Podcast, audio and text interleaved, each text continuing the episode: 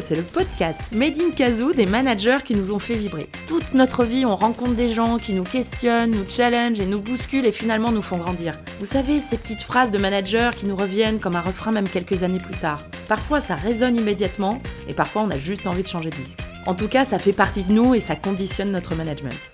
Ce podcast est donc dédié à tous ces managers anonymes qui rythment nos carrières. Une façon de les remercier et de passer le relais. Petit, il rêvait d'être présentateur radio. Il s'entraînait derrière son microphone à poser sa voix, gérer le rythme, valoriser le morceau à venir, faire des transitions. Il a progressivement développé l'art de l'improvisation, du rebond et du mot juste. Alors quand la vie le pousse à bosser plus tôt que prévu, il choisit d'être commercial. Certainement une façon de mettre en pratique son sens de l'écoute, de la répartie, sa gestion des silences et sa bonhomie. Il aiguise donc ses jingles et autres gimmicks en vendant de la peinture et autres poulets rôtis. Il n'a pas froid aux yeux et choisit de travailler sur une fréquence libre. Il se lance en tant qu'entrepreneur. Aujourd'hui, il aime vibrer avec ses équipes à l'unisson et s'attache à toujours être sur la même longueur d'onde avec eux. Il est à la tête de First Group, qui comprend plusieurs entreprises dans le monde des compétences et du learning. Mais je vois à l'instant l'œil du petit garçon qui rêvait de radio excité derrière le micro. Alors Vincent, prépare-toi, c'est parti. Bonjour Vincent. Bonjour Cindy. Alors cette présentation? Écoute, je suis impressionné. eh bien, bienvenue dans Tempo. Merci beaucoup. Alors aujourd'hui, on est là pour parler management. Et, donc, bah, du coup, est-ce que tu peux nous dire si toi, tu as un manager, quelqu'un qui t'a marqué, inspiré euh, Comment tu vois ça? Tu m'as posé une colle quand tu m'en as parlé il y a quelque temps, je mm. me suis justement posé sur ces 20 euh, dernières années de parcours. Et finalement, j'ai pas trouvé de manager euh, dans mon parcours. Et j'en suis arrivé à la conclusion, mais que j'exposerai tout à l'heure, que finalement, j'ai été mon propre manager. Ah, c'est intéressant ça. Et comment on devient son propre manager? Qu'est-ce qui t'a poussé à, à devenir euh, le manager de toi-même? Écoute, c'est l'accident de la vie en fait. Hein. Euh, je ne l'ai pas cherché. Et puis finalement, euh, la genèse de, mon histoire en fait a été prédestinée à ce que je me manage tout seul. Mon, souvenir le plus, fort, le plus marquant, c'est d'être un fils de divorcé. Hein. tu sais, un peu comme en psy, on revient toujours au départ. Et du coup, j'ai dû apprendre à créer mon propre... Euh, mon propre mentor en fait, hein, n'ayant pas forcément mon père euh, présent assez tôt. Euh, l'histoire a été vraiment dès le départ ce souvenir de, créer mes propres marques, rituels, mes valeurs, euh, un peu tout seul en fait. Et finalement, tu, au final, tu dis que un papa c'est un, presque un premier manager. Donc comme toi, tu n'as pas eu de papa très présent dans ta jeunesse, finalement, c'est comme ça que tu t'es construit tout seul. Exactement. Mm. C'est le, travail que, que j'ai fait, c'est de me rendre compte que rapidement, tu es obligé de, de t'inspirer euh, probablement d'images paternelles autour de toi assez jeunes, principalement d'hommes quand, quand tu es un garçon certainement, et puis de faire avec. Donc de te retrouver face à des situations à l'école, dans la cour, euh, en groupe, en imaginant euh, la, meilleure solution, la meilleure attitude à adopter, en prenant des gamelles en fait, hein, beaucoup, hein, ce qu'on appelle l'école de la rue un peu. Mmh. Euh, mais qui m'a beaucoup marqué euh, enfant, avoir vraiment ce parcours-là euh, jusqu'à jusqu'à ma, ma vie de jeune homme en fait, avec en voyant mon père deux trois fois par an, donc en ayant espérant prendre quand même capter quelques éléments de, de, management de la vie, on va dire, mhm. mais le reste du temps en devant faire mon apprentissage moi-même. C'est intéressant ça de, de, prendre le management comme le management de la vie, et, et je crois qu'en plus la vie t'a poussé à travailler un peu plus tôt que prévu, comme je le disais en présentation, et que finalement, euh, tu as eu quelques managers euh, qui t'ont appris des choses. Oui, donc euh, c'est vrai qu'à 18 ans, je suis arrivé par accident à Paris pour travailler, en fait. Hein. Donc j'ai dû faire mes premiers stages, je pense, à 18 ou 19 ans. et puis, bon, stagiaire dans les années 90 en commerce.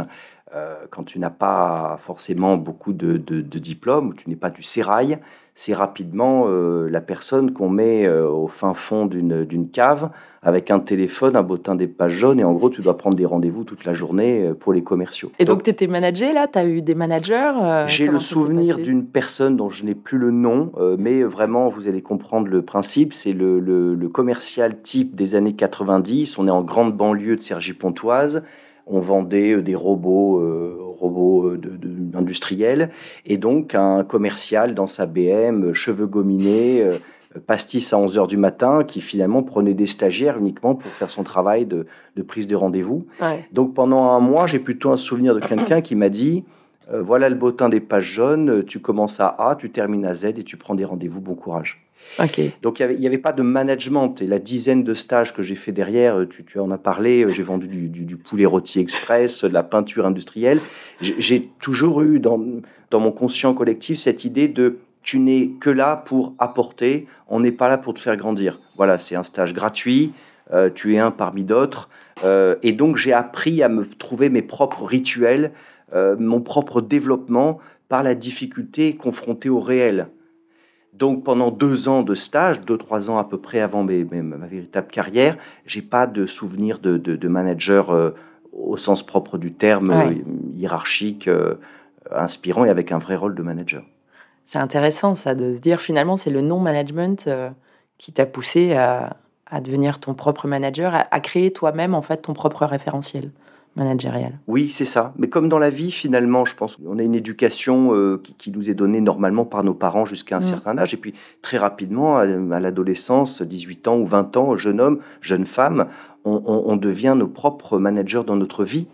Euh, donc, et ça fonctionne plutôt bien. On prend tous des gamelles, hein, on a tous nos, problèmes au démarrage.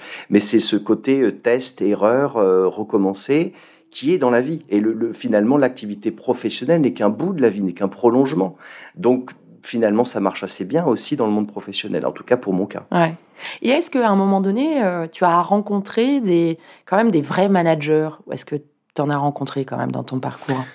Oui, alors je, je, parle, j'aime pas trop ce terme de manager. Moi, mhm. c'est quelque chose qui est difficile dans mon dans mon histoire. Manager, j'en ai pas eu. J'ai eu plutôt des gens qui m'ont inspiré. Oui. Euh, même peut-être des gens que j'ai dont j'ai été chercher quelque part, probablement des actes managériaux officieux qui m'ont laissé prendre presque. Mm. Et, en effet. Euh, après ces quelques stages-là, bon, je suis rentré dans une dernière expérience professionnelle où à nouveau j'avais une gérante qui, qui était là que pour exploiter finalement ma prise de rendez-vous, qui n'était pas mauvaise, semble-t-il. Ça m'a donné mes armes aussi d'aujourd'hui. Et puis la boîte a fermé.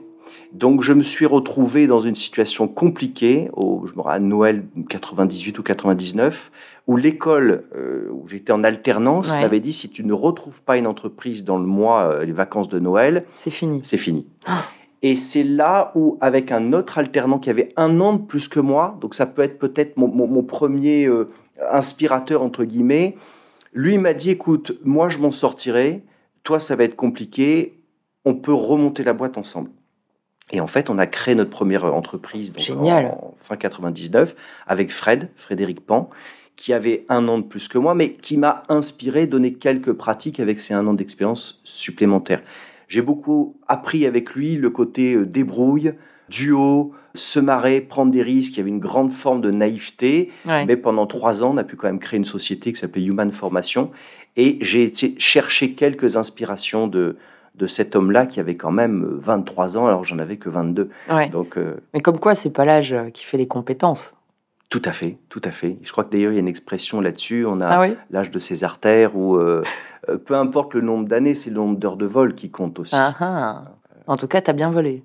Bah écoute, merci, euh, merci. J'espère que. Et, je crois que du coup, après cette expérience à 21 ans, je crois, tu disais, tu t'es retrouvé avec un, manager, puisqu'on s'est rencontrés nous chez Demos, on s'est croisés là-bas quand on était tout jeune. Il y a 20 ans. Et il y a 20 ans, ça rajeunit pas. tu es toujours aussi resplendissant. Oh. tu es toujours aussi flatteur. et, euh, et, du coup, c'est. Je crois qu'il y a Benoît qui a, qui a, été un peu finalement euh, un de tes premiers, alors influenceur, inspirateur. Euh, oui. Voilà. Et comment alors on manage quelqu'un qui est son propre manager? Comment il s'y est pris? Il a connu mon, il a compris mon histoire. C'est qu'après Human Formation, bon, qui, qui m'a permis d'apprendre à me débrouiller dans la création d'entreprise, je voyais quand même que j'arrivais dans une impasse. Donc j'ai fait un peu mon entretien de seconde partie de carrière tout seul en me disant euh, là j'en ai je, sais plus j'avais 23 24 voilà et je me suis dit bon euh, c'était une belle aventure mais j'irai pas très loin. Donc je suis rentré chez Demos qui était à l'époque un, acteur important numéro 2 je crois de la formation et je suis tombé sur mon seul finalement et unique manager officiel mmh. Benoît Tao qui a eu l'intelligence de la sensibilité de comprendre ce parcours d'un peu de, de, de, cheval fou que j'étais ou sauvage, on va dire, et de pas chercher à le brider, mais au contraire d'accompagner de manière assez distante. Et ça m'a assez bien convenu pendant 2-3 ans. J'avais un manager officiel, mais qui m'a laissé une grande liberté.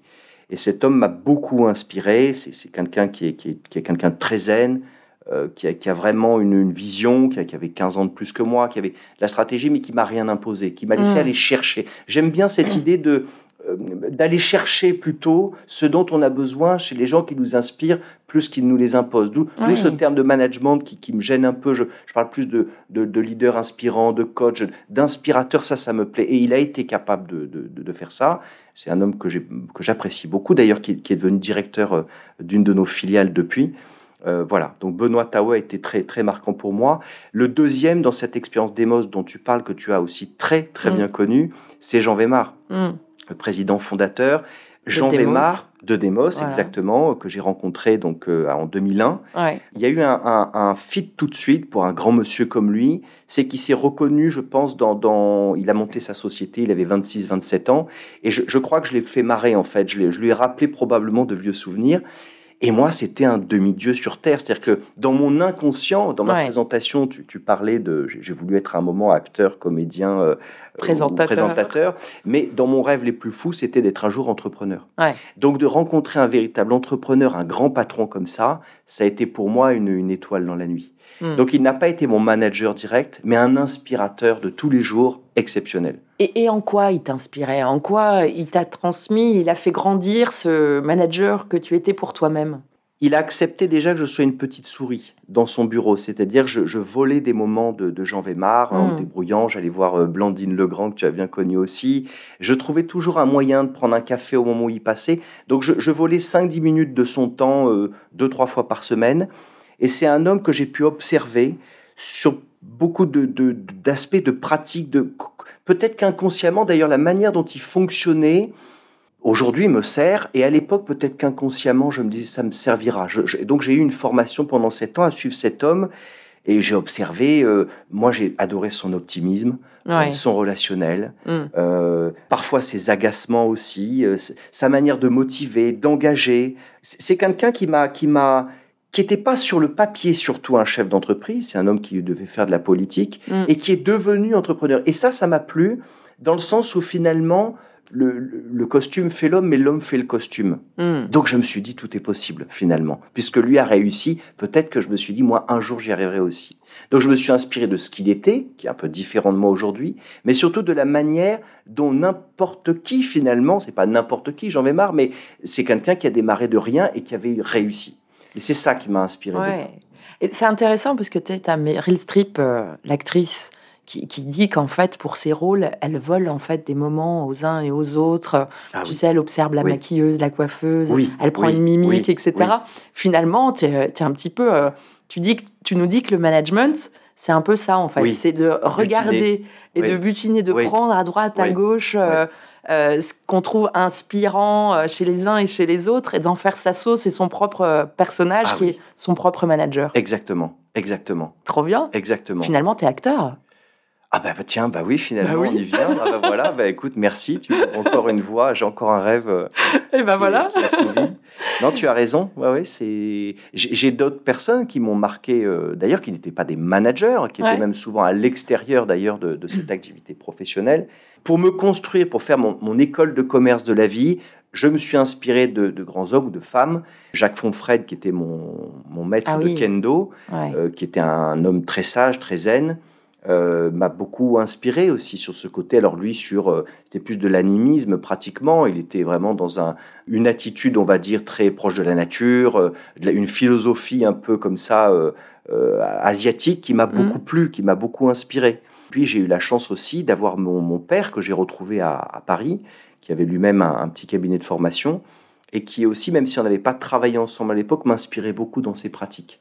Donc oui, j'ai été. Qu'est-ce que tu lui as chippé alors à lui Qu'est-ce que tu as chippé à du coup, ce que tu disais, tu as chippé à, Jacques son côté zen. C'est intéressant parce qu'en plus, ça revient, tu vois. Tu, tu parlais de zenitude aussi chez, chez Benoît, alors, et, de, et en même temps, ce cheval euh, sauvage qu'il fallait, qu'il a fallu que tu apprennes à dompter toi-même, finalement.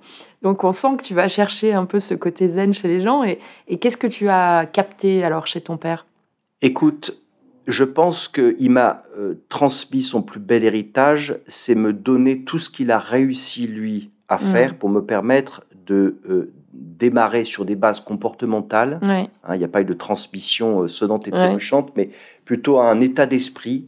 Et je pense que je me suis beaucoup construit sur les bases de ce que lui a réussi pour développer ce que je suis aujourd'hui. Et ça passe par sa capacité dans son relationnel à, à, développer une entreprise, à vendre, l'attitude très, très gentleman qu'il avait. C'est quelqu'un d'assez, euh, qui a de la bienveillance, qui a de la bienséance, qui a un bon relationnel, euh, qui ose. Ça, ça m'a vraiment apporté énormément dans, dans, mon métier dès, le départ. D'ailleurs, mm. après Demos, finalement, en 2008, j'ai recréé First Group en me disant, voilà, j'ai 30 ans, mon père en avait 60 je me suis dit, allez, c'est peut-être le moment où je peux recréer après euh, une première entreprise créée, après cette expérience d'Emos, c'est le moment où je peux marier tout ça et c'est peut-être mm. les derniers instants. Euh, mon père arrêté euh, quelques années plus tard, donc il m'a vraiment donné les bases du métier, du développement d'entreprise de formation. C'est intéressant et ça me... Il y a une question qui, qui me frise là. Et je me dis, bah, quand on est son propre manager et qu'à un moment donné, parce qu'aujourd'hui tu es manager, alors comment on fait euh, quand on a cette philosophie qui est la tienne, pour euh, malgré tout manager les gens, comment tu fais? Je me vois pas comme un manager déjà mmh. aujourd'hui. Mmh. C'est-à-dire que c'est ce que j'ai appris moi de, l'autonomie, de la liberté, de l'autodiscipline, parce que ça demande une grande autodiscipline finalement. De ne pas avoir de manager, de son propre manager, ça nécessite d'être très objectif avec soi-même, d'être assez critique, de, de, repenser en permanence à ses actes, qu'est-ce que je peux améliorer, qu'est-ce que j'ai loupé? Il y a personne pour te le dire vraiment. Ton entourage peut te le faire, mais pour ça, il faut être ouvert. Hmm. Les gens n'ont pas de temps à perdre. Les gens qui n'ont pas d'intérêt à te, à te transformer tes pratiques, euh, il faut aller chercher ça. Euh, et puis parfois, il y a de l'objectif et du subjectif. Donc, c'est quand même un, énorme travail que j'ai fait. Donc, ce que j'essaye de faire aujourd'hui, c'est de pas être manager, c'est plutôt de me considérer comme la chance finalement d'avoir pu créer euh, l'entreprise.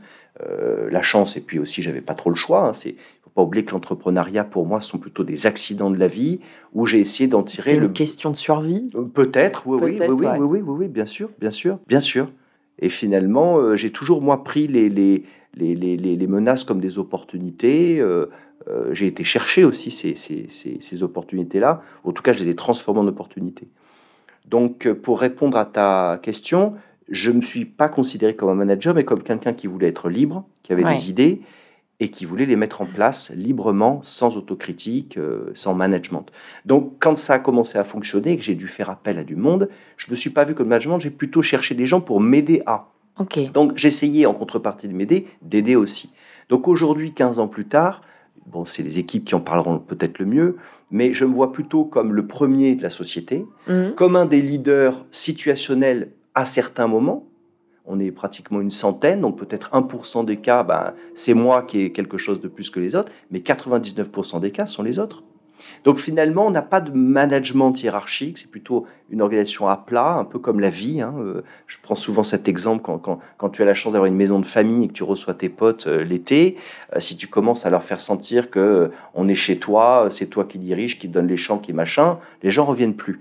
Donc on a plutôt monté un collectif presque d'intrapreneurs réunis, où bon, bah, légalement, il faut un contrat, etc., dont je suis obligé de, de, de, m'investir là-dedans, mais c'est pas mon état d'esprit. Donc finalement, ta philosophie, c'est tu essayes aujourd'hui dans ton management, enfin alors dans ton d'influencer toi aussi et de laisser euh, chacun devenir son propre manager. Oui. Et c'est pour ça que tu, je crois que tu as un système aussi hein, où tu recherches des associés. Euh, enfin voilà, tu t'associes beaucoup aux gens et c'est intéressant cette façon de dire que finalement, quand on est manager, nos équipes, euh, ils sont juste là pour, euh, ils sont là pour nous aider à.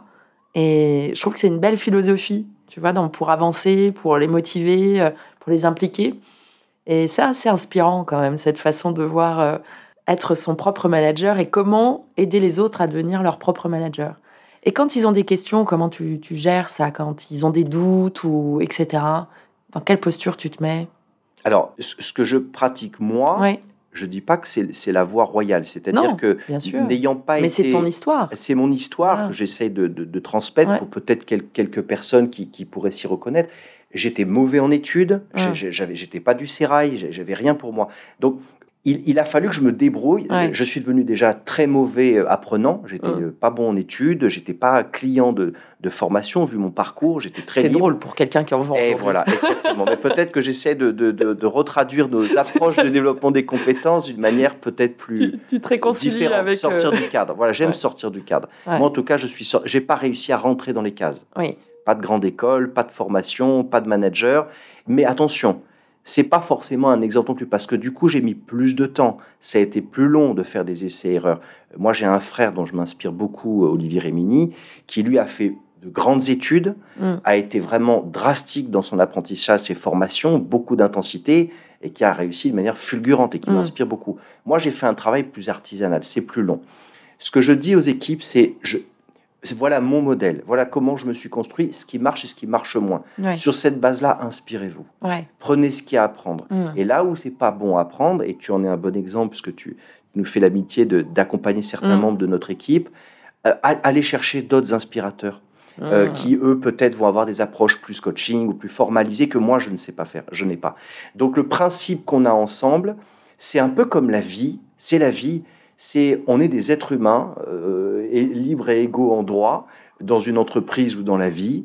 Euh, dans ma famille, j'impose rien à mon épouse sous prétexte que je suis l'homme ou le plus âgé. On est tous équilibrés. Heureusement. Oui, mais enfin, tu sais que c'était à l'époque, euh, hein, il n'y avait pas de droit de vote, etc. Cette société patriarcale. Bien sûr. moi, je veux pas la retrouver en entreprise. Je veux cet équilibre-là. À la maison, même mes filles qui ont 4 et 9 ans ont leur droit au chapitre de manière équilibrée autant que moi, pratiquement. Mmh. Mmh. Après, l'idée, c'est quand tu as un peu plus d'expérience ou que tu as besoin de tirer des jeunes, c'est ce que tu dois faire en coaching, c'est de jamais leur imposer, euh, essayer de leur poser des bonnes questions pour les amener à. Mais les laisser aussi se planter, ça fait partie du jeu. J'aime beaucoup la série En thérapie en ce moment sur Arte, et j'aime beaucoup cette approche de plutôt poser des questions pour amener à, que, que ça vienne d'eux. Donc voilà un peu la philosophie qu'on a, je pense, dans cette entreprise d'une manière collective, c'est de s'auto-manager euh, en s'appuyant sur le contexte autour quand, quand c'est nécessaire, et puis de se planter parfois. Super, donc auto-management, chercher des influenceurs, si on est manager, euh, du coup, inciter euh, nos équipes à aller euh,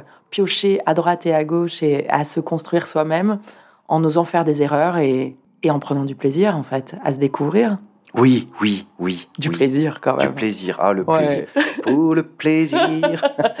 pas te la chanter hein, parce que je voulais être animateur mais pas chanteur. J'aurais aimé être chanteur mais j'avais pas la voix pour.